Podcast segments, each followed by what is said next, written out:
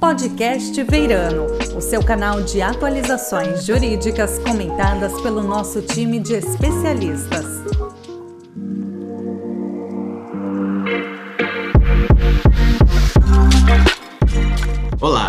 Seja bem-vindo ao Podcast Veirano. Meu nome é Matheus Aimoré Carreteiro, eu sou sócio da área de resolução de conflitos e falaremos hoje sobre negociação como meio de prevenção de litígios. É, eu vou contar para essa conversa com a nossa associada sênior do time também de resolução de conflitos, Priscila Villanova. Tudo bem com você, Pri? Olá, Matheus, tudo bem? Tudo bem por aqui? Fico muito feliz de participar desse podcast com você e com o professor Auro, que inclusive foi meu professor no INSPER de negociação tenho certeza que essa conversa vai ser muito proveitosa para todos nós. E para essa conversa, vamos ter um convidado especial, professor Auro Ronda, que ministra aulas de negociação e comportamento organizacional no INSPER, na FGV, na Fundação do Cabral, no Einstein, e é sócio-diretor da Honda e Gentil, empresa especializada em cursos de negociação, vendas, atendimento e desenvolvimento da liderança, bem como gestão de conflitos e construção de parcerias. Ele também é autor de livros sobre o assunto publicados no Brasil e na Argentina. Tudo bem com você, professor? Tudo ótimo. É um prazer estar com vocês. Obrigado pelo convite.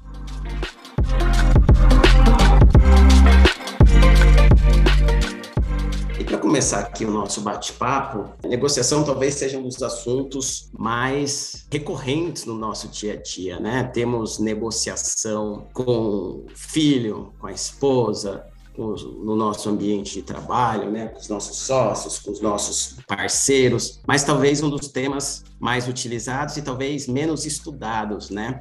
E aqui, ainda mais nesse contexto de usar a negociação como um mecanismo eficaz na prevenção de litígios. Professor, como que você vê a relevância da negociação nesse contexto de prevenção de litígios? Bom, a prevenção é essencial, né? Eu diria que negociação, qualquer situação onde você para alcançar resultados, você dependa de alguém, né, onde existe essa interdependência, é necessário negociar. Né? E em relação às técnicas, creio que a analogia, uma metáfora interessante é a saúde. Né? Você pode ter uma postura preventiva, uma postura corretiva. Evidentemente, a postura preventiva, ela além de ser mais adequada, né? causar menos prejuízo, ela também é mais barata.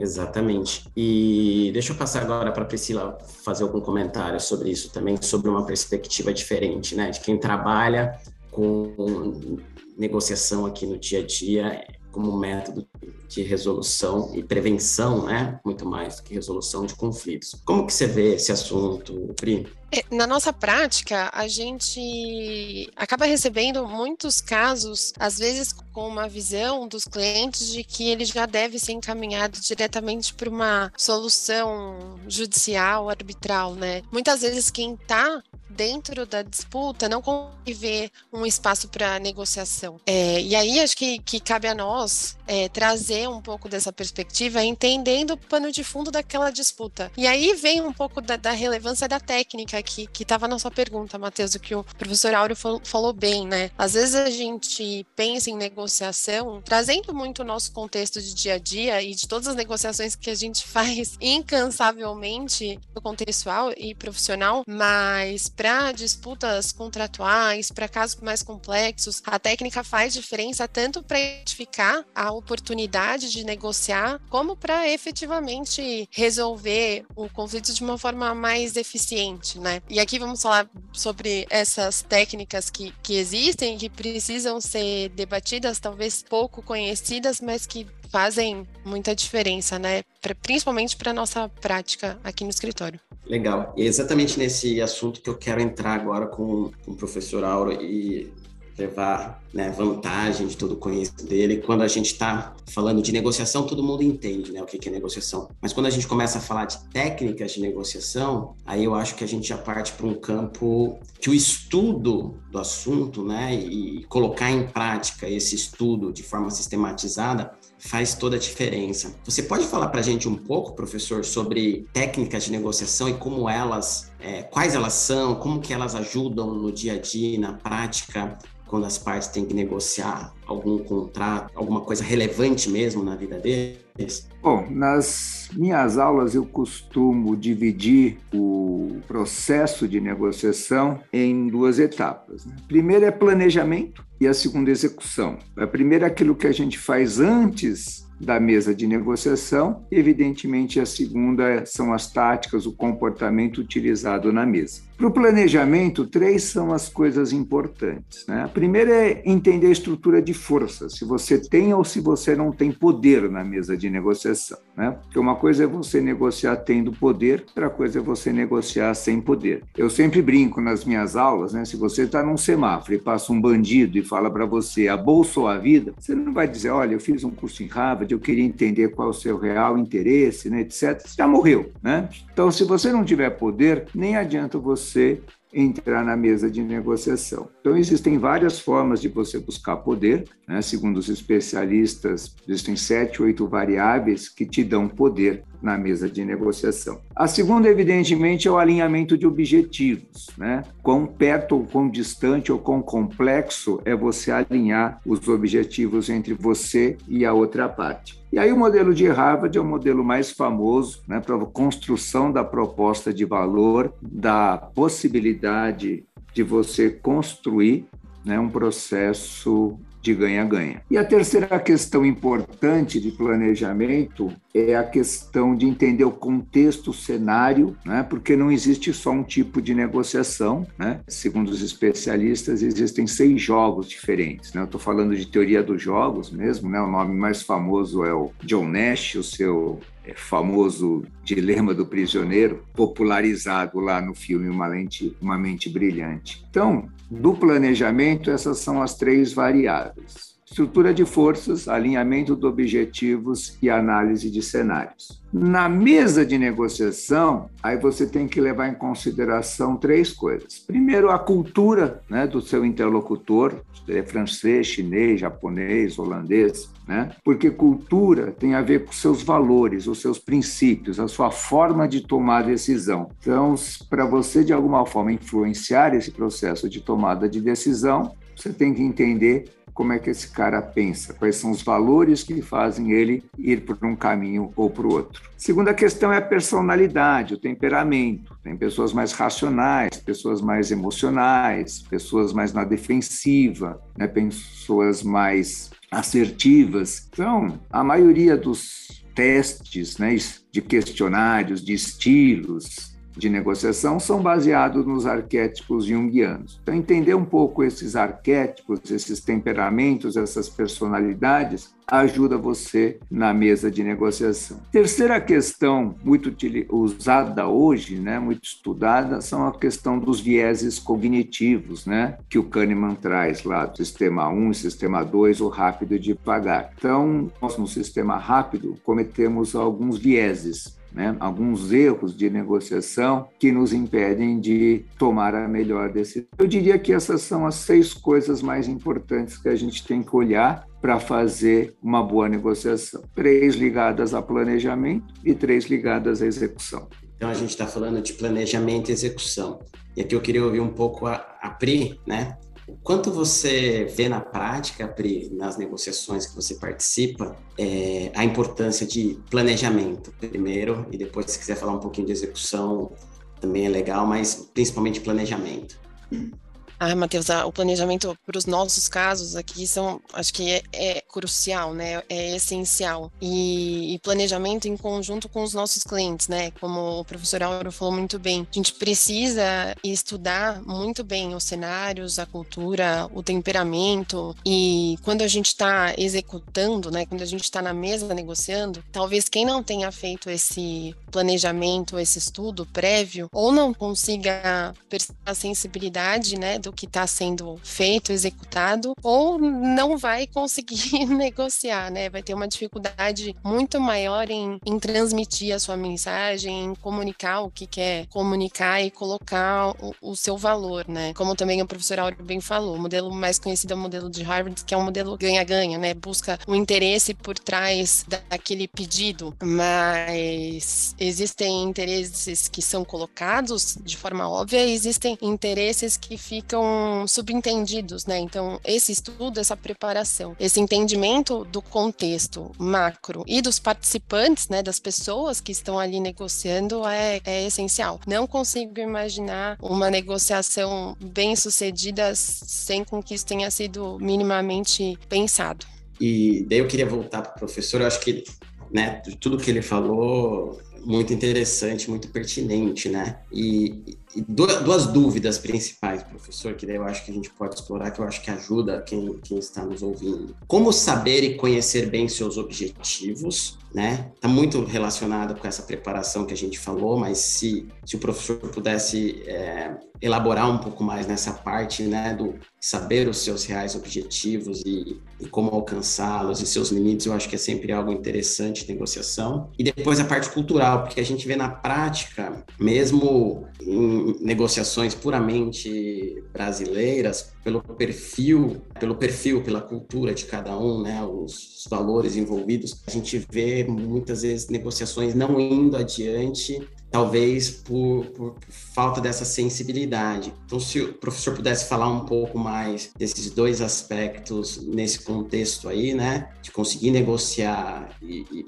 com isso prevenir litígios, prevenir disputas, prevenir é, controvérsias, eu acho que seria interessante para os nossos ouvintes. Não, como a Priscila bem disse, né, a essência da metodologia de Harvard, que é a mais famosa, né, em termos de negociação, o princípio fundamental é não confundir alhos com bugalhos, né? Ou seja, objetivos com interesses. Então, é, eu dou aula em MBA. Um aluno meu que faz o MBA, isso é o objetivo dele, fazer o MBA. Mas por trás disso tem um real interesse. Né? Interesse pode ser melhorar o currículo, né? Então ele não fez uma boa faculdade, quer de alguma forma ter um currículo melhor e aí ele faz o MBA. Pode ser fazer networking, né? Ou pode ser aprender, crescer, desenvolvimento intelectual e profissional. Não tem interesse melhor nem pior, né? A pessoa que faz o MBA para, entre aspas, esquentar o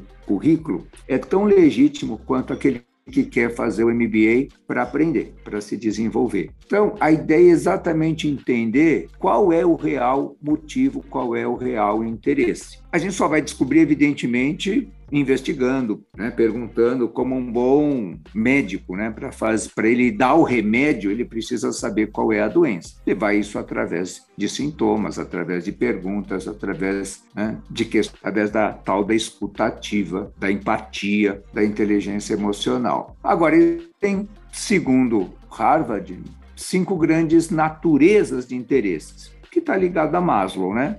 Ou é questão de sobrevivência, no caso ali o o esquentar o currículo, ou é questão de segurança, mitigação de risco, ou é questão de pertencimento, né? É, entre aspas, se esconde no anonimato da maioria, está junto com o grupo, né? a voz do povo é a voz de Deus, ou é a questão exatamente o contrário, de reconhecimento de status, de visibilidade, ou é questão de satisfação pessoal, no caso do MBA aprender. Né? Então, em linhas gerais, a ideia é investigar, mas você tem pelo menos cinco pistas, né? Cinco possibilidades. Claro que é um mito dessas cinco coisas, nunca é uma coisa só, mas como um bom médico, repito, você tem que identificar qual desses interesses é o mais prioritário nesse momento, né? Qual, entre aspas, eu digo, né, é o termômetro que você tem que medir qual deles tem a temperatura mais alta. Em relação à cultura, como eu disse, né, cultura é aquilo que a gente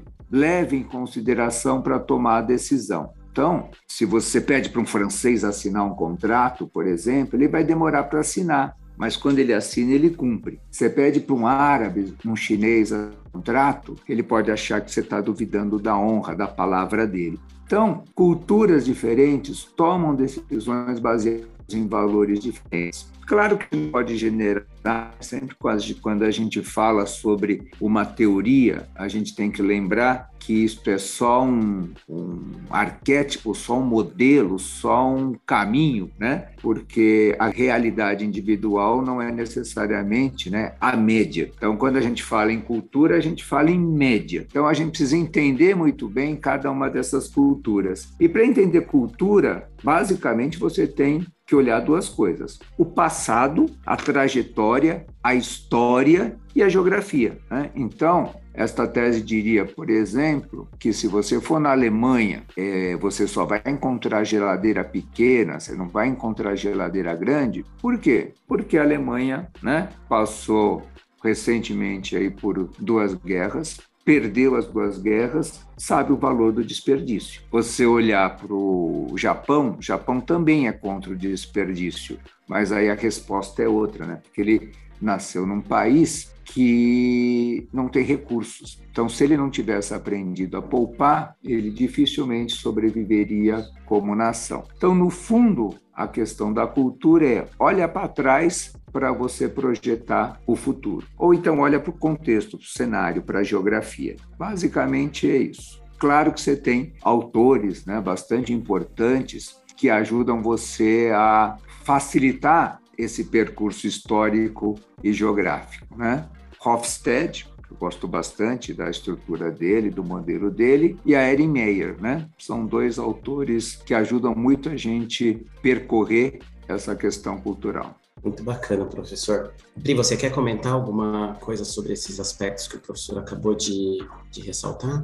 Sim, eu acho que compreender essas questões, né, são relevantes não só para você perceber qual é o real interesse, né, que está por trás daquela posição na negociação daquele autor, daquela pessoa, é, mas também para você saber como se colocar, né, como passar a, a sua mensagem, como buscar o seu objetivo dentro daquele contexto. Então, acho que isso vem dentro dessa grande etapa de planejamento, né? Significa entender com quem você está negociando, e aí, dentro desse entendimento, vem tudo que o professor Auro falou muito bem: passado, trajetória, história, geografia, contexto macro, contexto específico, mas também para se planejar, e aí, individualmente ou dentro de um time, como e qual é a melhor forma de se posicionar, de, de falar, de passar sua mensagem. Qual vai ser o seu primeiro ponto? O que você vai abordar? Qual que é a melhor forma de fazer essa abordagem? Qual que é o melhor personagem, eventualmente, para levar essa abordagem?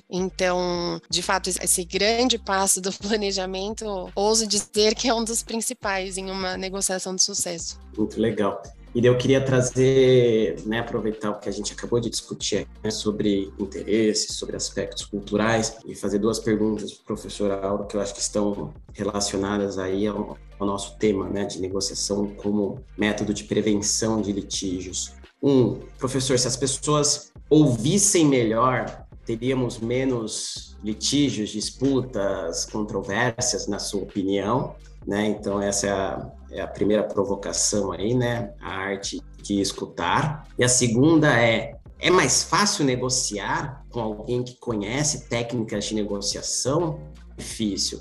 Ou seja, aquela pessoa que estudou muito o assunto, conhece técnicas de negociação, mas tem do outro lado alguém que você percebe que possui mais dificuldade ali para transitar, né, entre todos os potenciais mecanismos disponíveis, né, técnicas disponíveis, ele tem vantagem ou não? Como que funciona isso na sua experiência? Vou começar pela segunda questão, né, se é mais fácil ou mais difícil você negociar com alguém que conhece. Então, eu ouvi recentemente uma analogia, né, que existe uma diferença entre um jogo competitivo e um jogo colaborativo. Né? O jogo colaborativo seria um frescobol. Né? Então, evidentemente, é muito melhor você jogar frescobol com alguém que sabe jogar frescobol, porque senão não tem jogo. Então, eu diria que é, se você quer jogar um jogo né, ganha-ganha, né, colaborativo, a construção de um processo de valor, evidentemente é melhor você jogar com alguém que está preparado para essa postura também. Agora, nem todo mundo está disposto a jogar esse jogo colaborativo. Então, eu sempre digo que a primeira coisa que você tem que fazer para você poder alinhar um jogo colaborativo é alinhar o mindset o frame, a moldura da negociação. E para isso você tem que trabalhar em quatro coisas. Primeiro, repito, né? A estrutura de forças poder, porque se você não tiver poder, o outro vai querer bater em você. Então você precisa de alguma forma mostrar poder. Segundo, a relevância, importância. Né? Ele precisa sentir que você é importante para ele. Porque se você não conseguir demonstrar relevância, ele tende a nem querer negociar. Que nem a abordagem de call center. Se o vendedor não te convence em 10 segundos que vale a pena você ouvir ele, você acaba desligando o telefone. Terceira questão, evidentemente, é a questão dos interesses, né? A gente precisa demonstrar que estamos do mesmo lado, que os nossos interesses são compatíveis e não conflitantes. Quarto, relacionamentos, né? Mostrar que você, de alguma forma, quer, após a negociação, continuar mantendo um bom relacionamento. Então, se você não conseguir trabalhar essas quatro variáveis, Vou repetir: estrutura de forças, poder, alinhamento de objetivos, relacionamentos sustentáveis e relevância, importância, dificilmente você vai ter um jogo colaborativo. Né? E para o jogo colaborativo, se os dois lados conhecerem o processo de negociação, é melhor, sem sombra de dúvida. A neurociência já demonstrou, né, Matheus, que nós temos uma coisa chamada audição seletiva. Nós não ouvimos, né? Nós interpretamos, nós distorcemos a informação de maneira que caia nas nossas expectativas. Então, aquilo que a pessoa fala não é necessariamente aquilo que você ouve. Mesmo que você se predisponha a ouvir, existe uma espécie de viés, né? Eu já tinha falado lá do Kahneman, né? Um viés cognitivo que faz com que a gente interprete a informação de maneira que nos convém. Então, essa é a grande dificuldade, é você domar a própria natureza humana em relação à escuta. Né? Então, é complicado isso a exercer de fato a empatia, se colocar no lugar do outro, não é uma coisa natural. Então, nós temos que ter uma, um esforço redobrado para a gente, de alguma forma, ouvir de fato o que o outro fala. E aí entra inclusive essas questões, né, que o Jung vai trazer dos temperamentos, né? Cada um de nós tem uma forma de enxergar o mundo de uma maneira diferente, né? Schopenhauer já dizia: "O mundo não é a nossa interpretação, mas a nossa interpretação é a forma como a gente enxerga o mundo". Então, eu diria que a grande dificuldade está que nós não somos pessoas iguais, nós somos pessoas diferentes e pessoas diferentes enxergam o mundo de maneira diferente, elas interpretam o mundo de maneira diferente. Esse é o grande cuidado. Né? Mais do que ouvir, é efetivamente eu conseguir enxergar o outro da forma como ele enxerga o mundo, o que não é fácil. Excelente, professor. Todas provocações colocadas, é, respondidas de forma bastante profunda, inclusive. E, Pri, você quer comentar alguma coisa sobre a parte da escuta ou sobre a forma né, colaborativa aí de, de negociar para ter uma efetivamente um mecanismo para evitar litígios e disputas? Difícil comentar depois de, de um comentário tão completo do, do professor, mas é, acho que vou falar um pouquinho sobre essa questão colaborativa, e aí talvez eu seja enviesada, porque sou egressa também do, do programa de Harvard, mas faz diferença. É, acho que você negociar com uma pessoa que também tem a técnica e entende o objetivo final da negociação, né? Diferente de uma disputa contenciosa, quando a gente senta numa mesa de negociação, a ideia é sair de lá com algum assunto resolvido e não com mais embates, né? Então, pensando aqui, né, nesse método colaborativo que a gente tem explorado nessa conversa, sem dúvida faz diferença você ter time, mas principalmente do outro lado, alguém que, que entenda essa técnica e que tem essa escuta e essa disponibilidade a entender qual que é a finalidade da negociação em si, para ter uma postura menos combativa, que a gente vê em alguns casos, né? Dependendo é, do time que está envolvido numa negociação, ainda que ela não seja diretamente relacionada a uma disputa já existente, ainda que seja uma negociação para um deal, por exemplo, né? Fa faz muita diferença. É, eu já tive casos, e, e aí fazendo um pouco de coro com o que o professor Áureo já falou, em que a cultura do cliente, por exemplo, uma cultura asiática, demanda uma postura diferente, né? A própria forma como você entrega um cartão pode de alguma forma passar uma mensagem. Então, são, são nuances que, que fazem diferença. Ter no seu time, mas também ter do outro lado pessoas que têm conhecimento dessas nuances, estão preocupados em fazer a coisa fluir, faz muita diferença. Muito legal. E agora a gente já encaminhando para o nosso encerramento, eu queria aproveitar né, a oportunidade que a gente tem aqui com, com o professor Auro para eventuais comentários finais, professor, que o senhor possa ter sobre, sobre o assunto, né? E eventualmente deixar aqui alguma dica, né? Para os nossos ouvintes, tanto com relação a cursos, né? Eu sei que o senhor ministra vários cursos sobre o assunto, é, e eventualmente sobre livros que, que, as pessoas possam ler e melhor né, se desenvolver, melhor se educar sobre o assunto, porque eu acho que quando a gente trata de negociação, o desenvolvimento é permanente, né? Porque estamos negociando todos os dias, temos a oportunidade de sermos melhores negociadores todos os dias. Então, se o senhor puder deixar algum comentário final e eventualmente alguma dica de, de livro, texto, podcast, o que for, a gente agradece. Bom, negociação é arte, portanto, não se aprende negociar, não se aprende tocar um instrumento musical, não se aprende dançar, não, aprende, não se aprende jogar futebol sem prática. Então, precisa praticar. Eu diria que a prática é que vai, de alguma forma, fazer com que você domine essa técnica. Agora, não adianta você praticar sem refletir. É, porque você só perpetua o hábito ruim. Então, além da prática, é importante a reflexão, né? Eu sempre recomendo aos meus alunos que depois que vocês negociem, vocês parem e reflitam. Né? O que, que você fez bom, o que, que você poderia fazer de uma maneira adequada, o que, que deu certo, o que você faria diferente. Essa reflexão é fundamental. E para que você possa fazer essa reflexão, aí você precisa da teoria como norte, né? porque Kant já dizia: teoria sem prática é vazia, serve absolutamente para nada. Mas a prática sem teoria muitas vezes é cega, leva você para o lugar errado. Então, é fundamental que você pratique, reflita e tenha a teoria como processo de reflexão, né? como modelo de reflexão. Aí, em relação a esta teoria, evidentemente,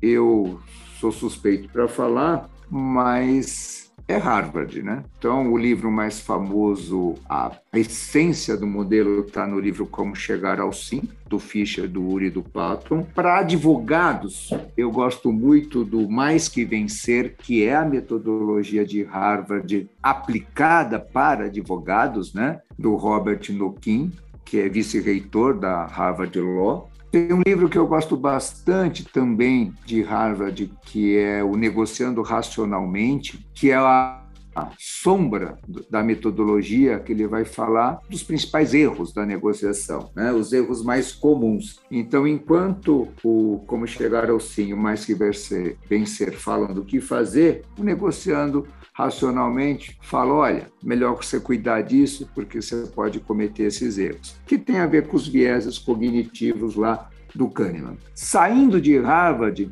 tem dois livros que eu gosto bastante. Um é o Fundamento da Negociação, do Levick, talvez seja o livro que tem a maior abrangência conceitual, então cada capítulo fala de um aspecto importante da negociação, poder, cultura, alinhamento de objetivos, planejamento, erros. Então ele é ele do ponto de vista, vou chamar assim, né, enciclopédico, ele talvez seja o mais completo e eu gosto muito também do Negociar é Preciso, do Richard Shell, que traz uma visão da escola de Wharton, né? que também é bastante interessante e aonde tem os arquétipos junguianos, né? Que acho interessante. Acho que esses livros, esses cinco livros, você consegue fazer um bom apanhado conceitual de negociação. Mas negociação precisa praticar. Virar síndico de condomínio. Exatamente. Aí vai praticar bastante. Muito boas dicas, professor, todas já devidamente anotadas. E com isso eu passo para Pri. Algum comentário final, algum, alguma observação, Pri? Né, depois dessa, dessa nova aula aqui que a gente teve, tenho muito pouco a complementar. Acho que dois livros que também me ajudam bastante nesse assunto, voltando um pouco para o tema da empatia que a gente falou aqui, é o livro do Marshall de Comunicação Não Violenta. Ele acho que dá algumas boas ferramentas para você colocar uma mensagem de uma forma diferente ou de formas diferentes, a depender da situação que você está. Dentro desse contexto também da escola de Harvard, tem um livro de um dos professores, que é o Daniel Shapiro, que foi um diplomata nomeado pelo Obama, que fala de negociação sob uma perspectiva mais emocional. Ele fala sobre conflitos complexos, que é o Além da Razão, Beyond Reason, que também acho que é um material legal de consultar. Enfim, também faço coro. Acho que é prática, acho que é a teoria aliada à prática e acho que é muita observação, né? E aí, falando um pouco, dando um pequeno spoiler das aulas do professor Auro, a gente fez um, um exercício muito legal ali para tentar identificar identificar arquétipos de Jung foi assistir ao filme Doze Homens e uma Sentença e analisar ali as formas de negociação e os arquétipos que são muito claros. Então, para quem tiver interesse nesse assunto também é um exercício que vale a pena ser feito. Mas para encerrar, queria agradecer Matheus pelo convite, queria agradecer o professor Áureo pela disponibilidade. Sempre é um prazer ouvir e aprender com o senhor. Muito bom. E com isso, agradecendo mais uma vez professor Auro, pelos comentários, pelas lições, né, dadas aqui. Tema tão recorrente e tão pouco efetivamente estudado, né? É, eu acho que contribuindo muito para as nossas conversas. Muito obrigado novamente, professor. Eu que agradeço o convite e boas indicações, Priscila. obrigado, Priscila, por ter participado, topado aqui conversar conosco hoje. Você acabou de ouvir o podcast Veirano. Para obter informações atualizadas sobre temas jurídicos relevantes, acesse o nosso site veirano.com.br.